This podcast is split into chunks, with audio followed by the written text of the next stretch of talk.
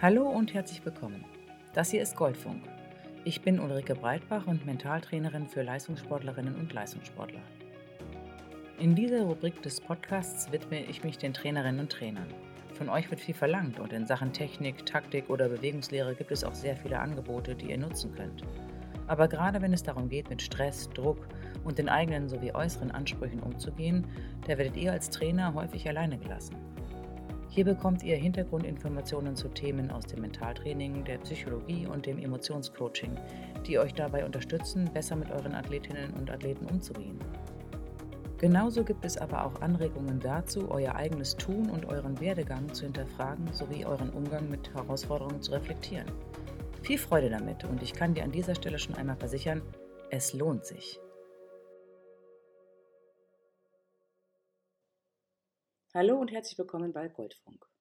Heute kommen wir zum zweiten Kapitel mit dem Thema Niederlagen und im Speziellen geht es darum, wie du als Trainer oder Trainerin mit Niederlagen umgehst.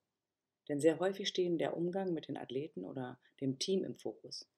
Aber wie sieht es bei dir mit deinem eigenen Erleben und mit Niederlagen aus? Wie geht es dir als Trainer, wenn deine Athleten nicht so erfolgreich waren, wie du es geplant hast oder dir erhofft hast? Und vor allem, wie gehst du damit um?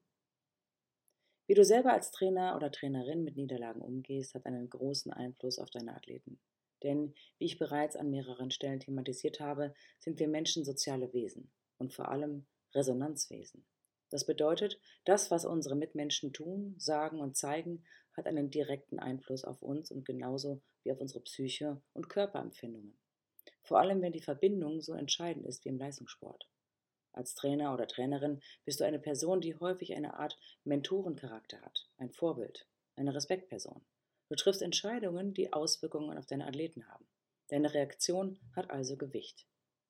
Viele Athletinnen und Athleten empfinden großen Stress, wenn sie merken, dass Trainer am Platz, auf der Tribüne oder am Beckenrand starke, unangenehme Emotionen oder Zeichen von Verachtung zeigen. Genauso belastend, vielleicht sogar noch belastender, ist auch die Resignation oder das Ignorieren von Athleten. Der überragende schwedische Fußballer erzählt in seinem Buch Ich bin Slatan Ibrahimovic davon, wie emotional belastend für ihn es war, dass er von seinem Trainer Pep Guardiola über lange Zeit in Barcelona komplett ignoriert wurde, so als wäre er gar nicht vorhanden. Das führte am Ende unter anderem dazu, dass er seinen Verein in Barcelona verlassen hat.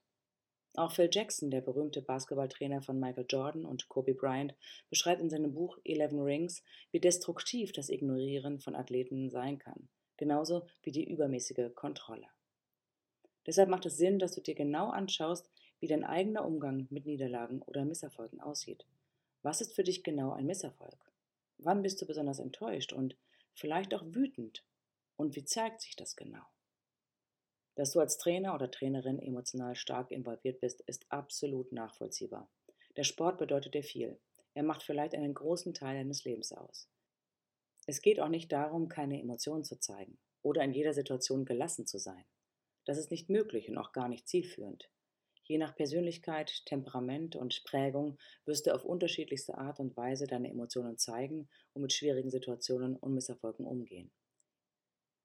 Wichtig ist an dieser Stelle, dir darüber bewusst zu werden, dass deine Reaktionen und Umgangsweise am Spielfeldrand einen immensen Eindruck auf die Athleten haben kann. Je nach Sensibilität kommen deine ausgesendeten Signale stark bei den Athleten an. Und sei dir bewusst, dass Sensibilität bei den Athleten etwas Positives ist.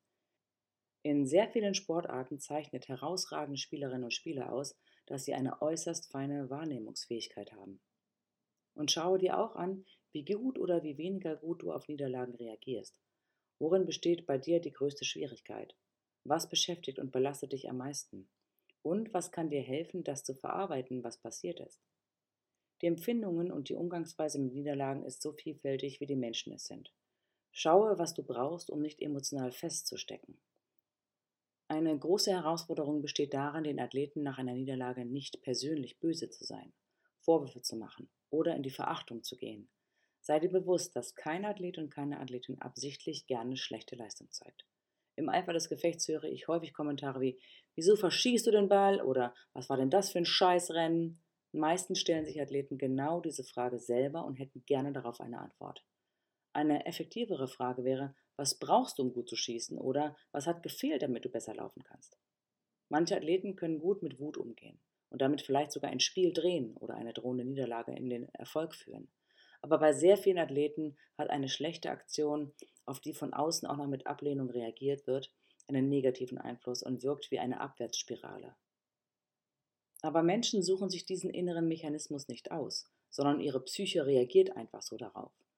Sie sind nicht schwach, sondern müssen erst lernen, diese Kommentare nicht an ihrem Selbstwert rütteln zu lassen. Sie müssen erst die Erfahrung machen und wirklich deutlich spüren, dass nicht jede misslungene Aktion ihren Wert als Mensch mildert. Genauso hängt dein menschlicher Wert ebenso nicht von jeder Aktion deiner Athleten ab.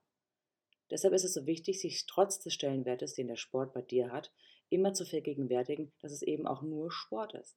Ähnlich wie es Britta Steffen, die zweimalige Olympiasiegerin, Weltmeisterin und Weltrekordlerin im Schwimmen, bei ihren vierten und letzten Olympischen Spielen in London ausgedrückt hat. Der Weltfrieden ist zum Glück nicht gefährdet, weil ich heute nur Vierte gewonnen bin. Für die politische Schieflage in der Welt ist nicht der Sport verantwortlich. Das können leider andere viel besser verkacken. So, und ich hoffe, ich konnte dir wieder ein paar wertvolle Impulse geben, die du beobachten und ausprobieren kannst. Und ich freue mich schon auf die nächste Folge mit dir. Ciao!